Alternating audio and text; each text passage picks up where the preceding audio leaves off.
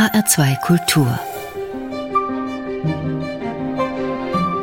Morgenfeier Die Eiche in der Nähe meiner Wohnung ist über 100 Jahre alt. Ihr Stamm ist dick. Damit stemmt sie sich den Stürmen entgegen. Einmal war der Wind jedoch so stark, dass einer ihrer größten Äste abbrach. In der Baumkrone klaffte nun ein großes Loch. Die Eiche war schwer verletzt, doch sie stand. Und der Verlust regte ihr Wachstum an. Schnell kamen neue Triebe. Binnen weniger Jahre war die Lücke geschlossen. Ein paar Meter neben der Eiche wächst eine Bambushecke, vielleicht sechs Meter hoch. Wenn der Sturm in die Hecke fährt, lassen sich die Bambusstangen einfach niederlegen, bis auf den Boden. Es sieht aus, als seien sie abgebrochen. Sind sie aber nicht. Sobald der Wind nachlässt, stellen sie sich einfach wieder auf. Der Bambus und die Eiche lassen sich von Stürmen nicht unterkriegen. Sie sind stark, auf unterschiedliche Weise. Der Bambus gibt nach. Flexibel passt er sich dem Wind an. Die Eiche setzt auf Stabilität. Wird sie verletzt, reagiert sie mit Wachstum. Widerstandskräfte in schwierigen Situationen. Dafür steht der Begriff Resilienz. Resilient sein kann man auf unterschiedliche Weise. Das zeigen Bambus und Eiche. Das gilt für jeden einzelnen Menschen. Es gilt auch für Familien und Unternehmen, für ganze Gesellschaften und Volkswirtschaften, sogar für die Ökosysteme unserer Erde. Sie alle benötigen zum Überleben und zum Gedeihen eine Resilienz, die zu ihnen passt. Resilienz ist also ein bedeutsamer Begriff. Seit einigen Jahren wird er immer häufiger verwendet. Kein Wunder, die Zeiten sind stürmisch und anstrengend. Das kostet viel Kraft und bereitet große Sorgen. Da liegt es nahe zu fragen, was gibt mir Halt in unruhigen Zeiten? Was macht mich stark und zuversichtlich? Welche Kräfte kann ich mobilisieren, um die Herausforderungen zu meistern? Da gibt es einiges, wie ich bei meiner Suche entdecken konnte. Gehört auch der Glaube an Gott dazu? Manche fühlen sich in Krisen von Gott im Stich gelassen. Das ist dann umso schlimmer. Andere erleben sich von Gott gestärkt. Offensichtlich gibt es auch eine geistliche Resilienz. Die Bibel enthält viele Zeugnisse von Menschen, die sich in ihrer Not an Gott wenden. Nicht alle, aber viele finden im Glauben Kraft und Zuversicht, wie es zum Beispiel Psalm 26 ausspricht. Ich hoffe auf den Herrn, darum werde ich nicht fallen.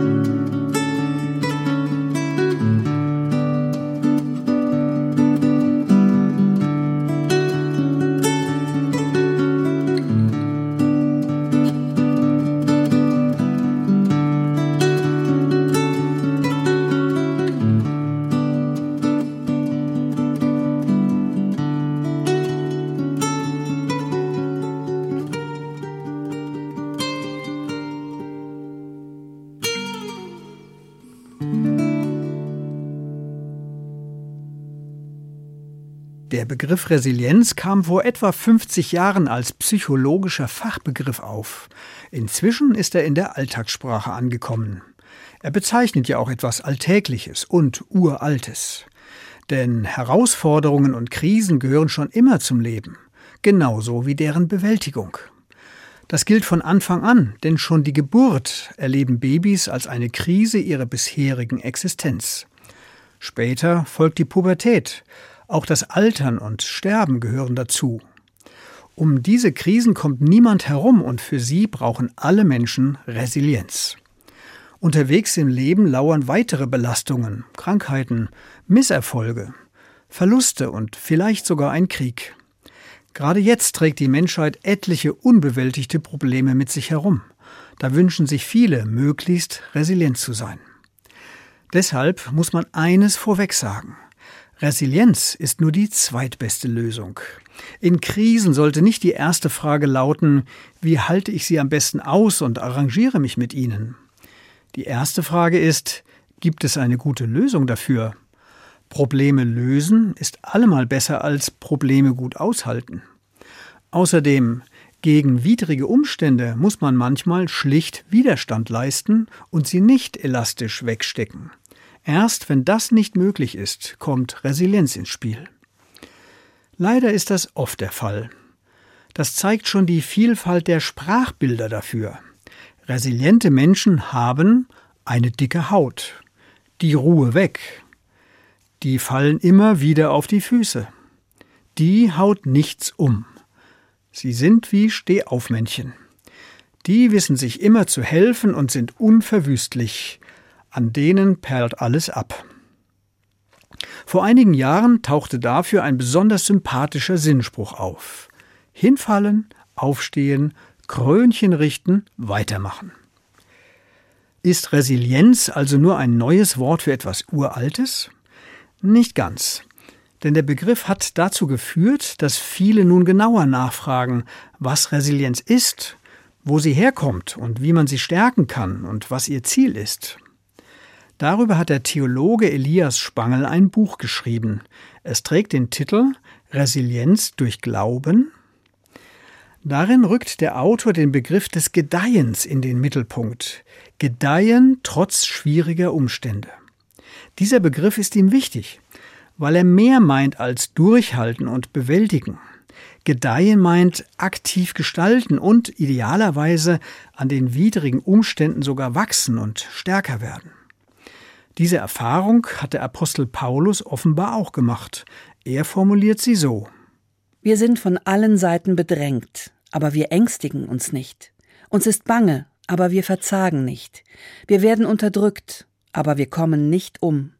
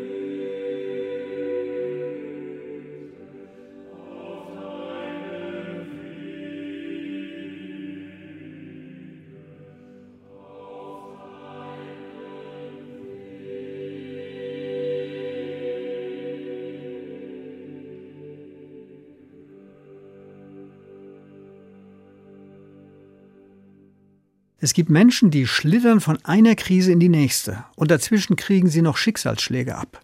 Sie haben mehr als genug Gründe, mit allem zu hadern, mit dem Leben, mit sich selbst und mit Gott. Doch stattdessen verströmen sie eine Lebensfreude, die verblüffend ist und andere ins Nachdenken bringt. Wie kommt es, dass Sie so lebenslustig, humorvoll und stark sein können, während ich und andere schon bei viel kleineren Widrigkeiten verzweifeln würden? Darauf gibt die Resilienzforschung einige Antworten. Eine davon kann enttäuschend sein. Resilienz ist angeboren. Sie gehört zu den festen Eigenschaften mancher Menschen, sie sind eben Frohnaturen. Das entlastet vielleicht auch die, die keine Frohnaturen sind. Denn es ist nicht nur ihr persönliches Versagen, wenn die eigene Resilienz schwächelt. Doch zur Resilienz trägt mehr bei. Dazu gehört das soziale Umfeld, eine Familie, in der man geliebt wird und sich geborgen fühlt, ein Freundeskreis, in dem vertrauensvoll und offen gesprochen wird. Menschen sind resilienter, wenn sie Spielräume zum Gestalten haben. Das sagen Forscher und weisen damit auch der Gesellschaft eine wichtige Rolle zu. Denn sie stärkt die Resilienz, indem sie Freiheiten eröffnet und Respekt für die Menschen vermittelt, sowie andere wichtige Werte.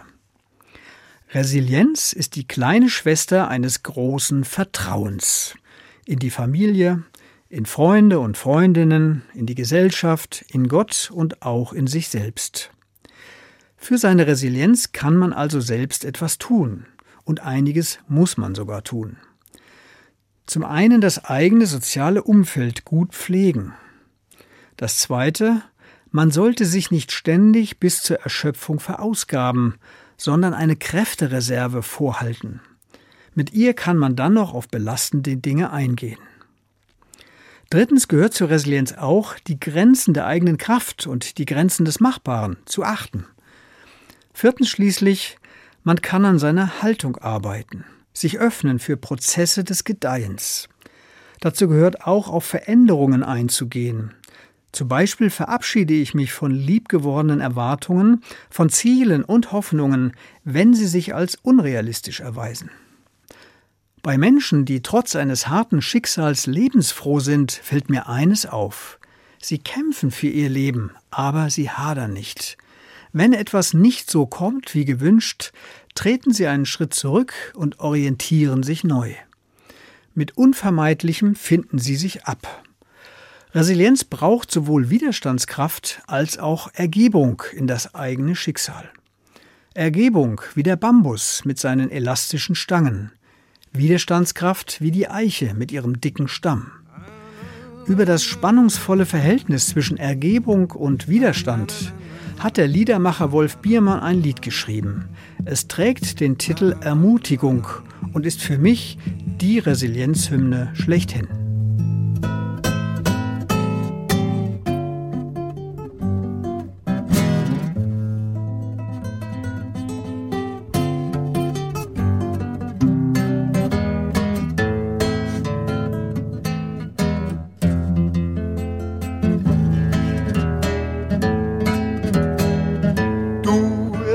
Nicht verhärten in dieser harten Zeit. Die allzu hart sind, brechen, die allzu spitz sind, stechen und brechen ab sogleich und brechen ab sogleich.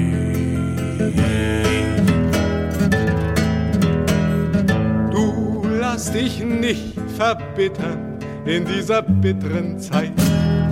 Die Herrschenden erzittern sitzt du erst hinter Gittern, doch nicht vor deinem Leid, auch nicht vor deinem Leid. Du lass dich nicht erschrecken in dieser Schreckenzeit, das wollen sie doch bezwecken, dass wir die Waffen strecken, schon vor dem großen Streit, schon vor dem großen Streit. lass dich nicht verbrauchen, gebrauche deine Zeit. Du kannst nicht untertauchen, du brauchst uns und wir brauchen grad deine Heiterkeit, grad deine Heiterkeit.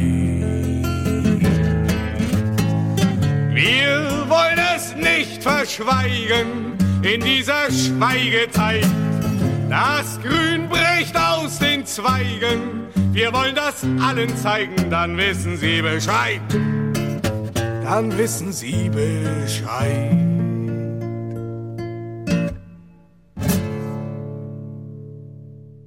Das Lied ist 1968 in der DDR entstanden.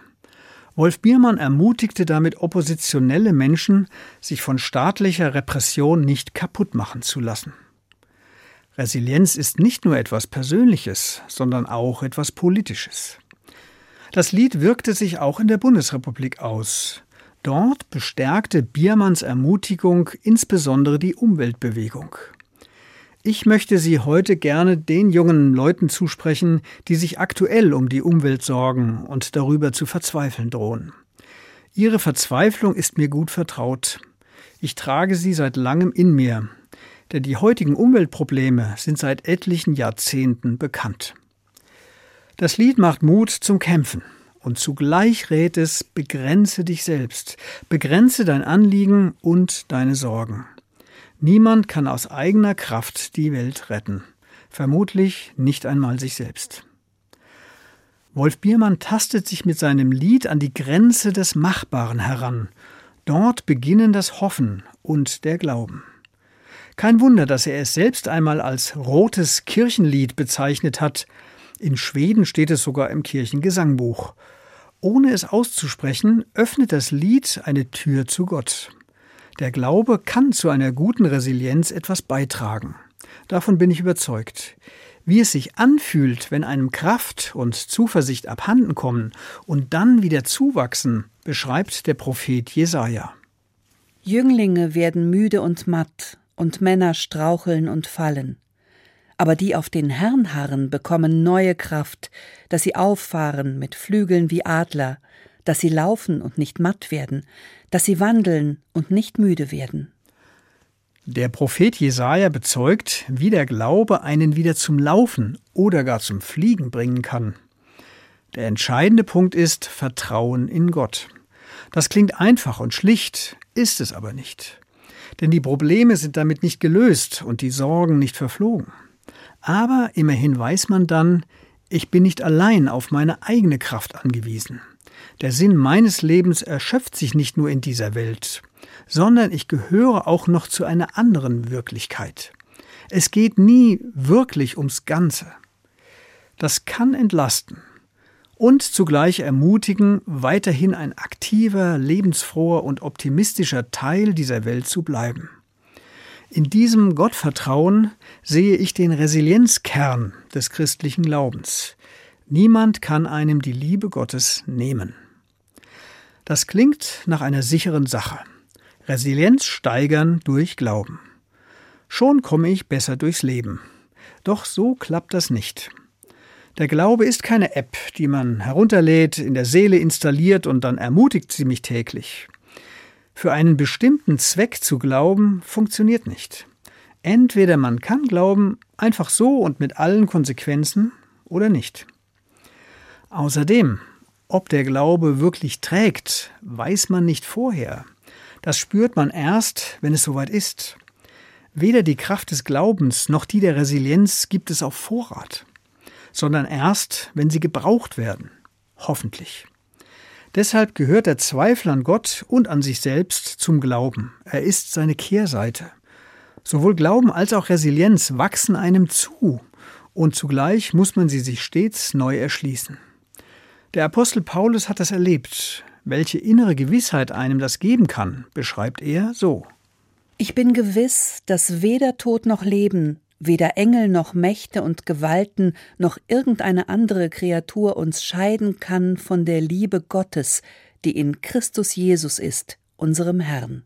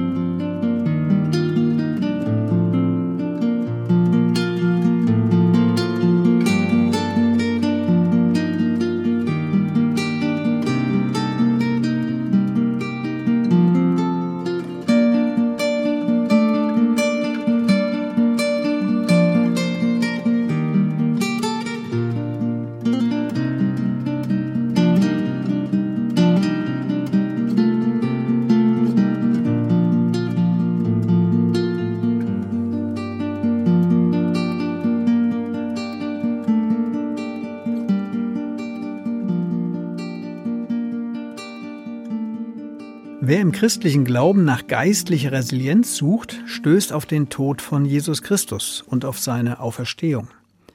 Als Aufrührer wird er verhaftet, gefoltert und hingerichtet.